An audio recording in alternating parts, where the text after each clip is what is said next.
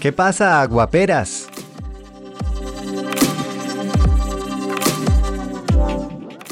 Soluciones.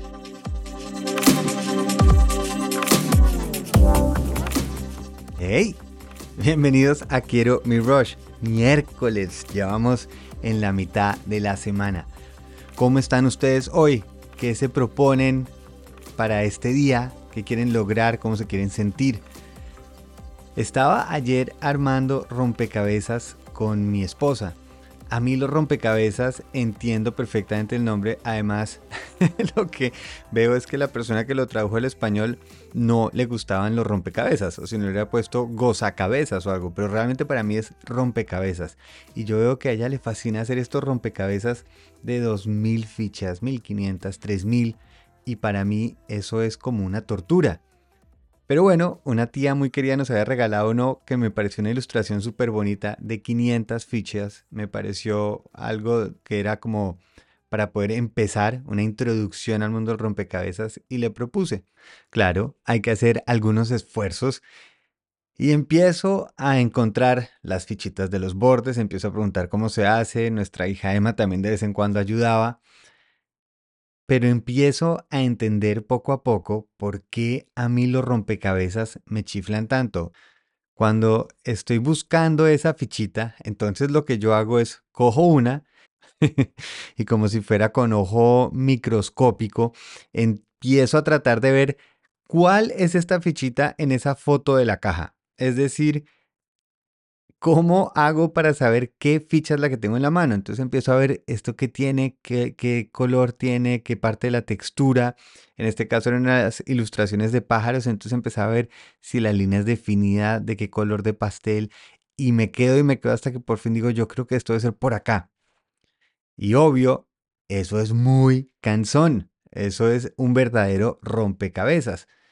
Y viendo a mi esposa que es que realmente le fascina y es que se puede quedar, si uno no le dice, se puede quedar ahí horas, ella lo hace de otra manera. Ella empieza como a ubicar, empieza a intentar las diferentes fichas, a ver cuál funciona, cuál no, se lo va gozando. Y es, yo creo, la diferencia en el enfoque.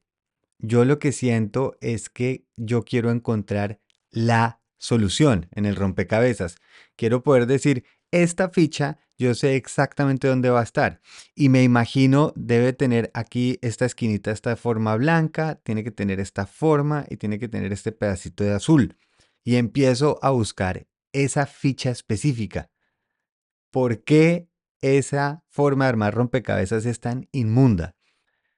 Primero que todo porque estoy partiendo del hecho que yo me las sé todas, que yo puedo ver un pedacito de rompecabezas y ya sé cuál va a ser y cómo va a ser esa ficha por lo cual empiezo a buscar la solución que yo tengo en mi cabeza, no de pronto la ficha que sí va ahí, porque de pronto yo me imagino que ahí veo un pedacito de blanco, pero no, en preciso en la forma que está cortada esa fichita, ahí no va el blanco, pero en mi cabeza ya me lo imaginé que tiene que ser así y empiezo a buscar esa ficha de acuerdo a lo que yo creo que es la solución. Y por eso para mí es frustrante, porque estoy tratando como de pelear con el rompecabezas entre lo que estoy pensando y lo que realmente está sucediendo. Y a esto justamente es a lo que los quiero invitar hoy. Cuando nosotros vemos un problema y lo único que estamos pensando es una solución y esta es la única manera, en el momento en que no la encontramos, porque a veces a veces ni siquiera existe. Es decir, si yo ya me inventé una ficha que creo que debería ser y no va a ser así porque esa ficha no existe, pues estoy buscando algo que no voy a poder encontrar. Por lo cual ese problema no se vuelve un problema, se vuelve un imposible. Y si nos enfocamos en que los problemas solo tienen una solución, pues claramente un problema es algo grave. Lo más curioso de todo es que yo creo que en la vida normal o frente a las cosas del trabajo o la vida diaria, yo no soy de esa manera. Yo creo que algo de las ventajas que tengo es que me encanta encontrar soluciones. Es más, hace poquito estaba oyendo la charla de una psicóloga y decían primero que habían dos respuestas a situaciones difíciles, que son fly or flight, es decir, una situación difícil o la gente pelea o sale corriendo volada. Después dijeron, no, realmente son tres es freeze, flight or fight, que es quedarse congelado, o pelear o salir volado. Y ahora hay una cuarta que me fascinó y conecté mucho que decía es, la otra es resolver. Existe congelarse, escaparse, pelear o resolver. Y yo creo honestamente que lo mío es resolver. Por eso me encanta trabajar con marcas o en estrategias de marketing porque son resolver problemas. Es cómo podemos resolverlo. Y en el momento en que a mí me dicen no hay una única respuesta, como que la mente se me expande. No sé por qué me dicen coja un sudoku o coja, por ejemplo, un juego de estos de video que uno tiene que dar la respuesta que quiere el juego de video, me bloqueo. Porque trato de empezar a pensar como el rompecabezas, como la persona que hizo el, el juego. Es decir, ya no empiezo a buscar las respuestas que yo podría encontrar, sino trato de pensar como alguien más. Y fuá, fuá, fuá, claramente esa estrategia no funciona. Y tal vez por eso me gusta más, en inglés se le dice al rompecabezas, se le dice puzzle, que si yo lo tradujera sería más como enigma. Un enigma me invita más a encontrar y buscar soluciones. El rompecabezas, pues sí, me da dolor de cabeza. Y yo sé que lo he dicho muchas veces en este podcast, pero cada vez lo estoy usando más y más en mi vida. Gracias, Kevin Kelly, por la genialidad de los problemas traen soluciones, las soluciones traen problemas. Cuando nos enfocamos en encontrar alguna solución, no la solución, somos más creativos, estamos más dispuestos a seguir trabajando y ver qué sucede. Intento esta respuesta a ver qué pasa con el problema. En vez de sentarme a decir voy a encontrar la solución y una vez la ejecute no debería volver a tener ese problema.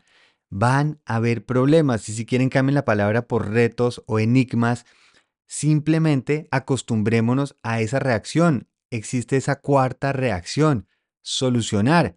Solucionar mientras tanto, solucionar para más adelante, solucionar para ver cómo vamos mejorando el proceso y dentro de ese proceso qué problema nuevo va a salir y volvemos a intentar.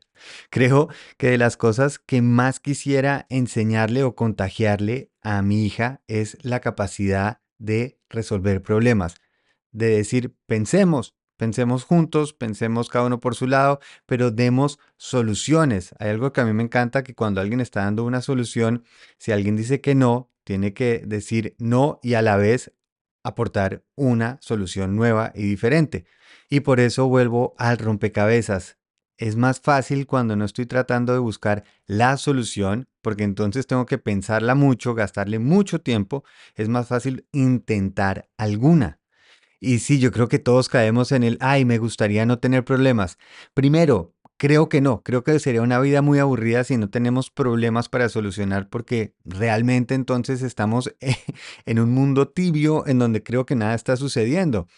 Y lo siguiente es, ese es el esquema natural, eso es lo que está sucediendo. Cuando hay un proceso, un progreso, hay problemas. Por eso todos empiezan por pro.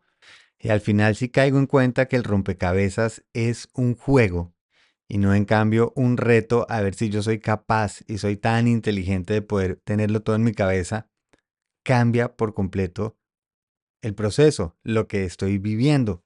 Y por eso hoy les deseo que tengan problemas, que algo esté sucediendo alrededor de ustedes y que tengan esa capacidad de dar respuestas, resultados, no porque tengan la respuesta perfecta, no es porque sepan más que los demás, es simplemente porque es una reacción que elegimos practicar a diario. Respirar, alimentarse, beber, dormir, resolver. Romperse la cabeza es completamente opcional. Muy feliz viaje.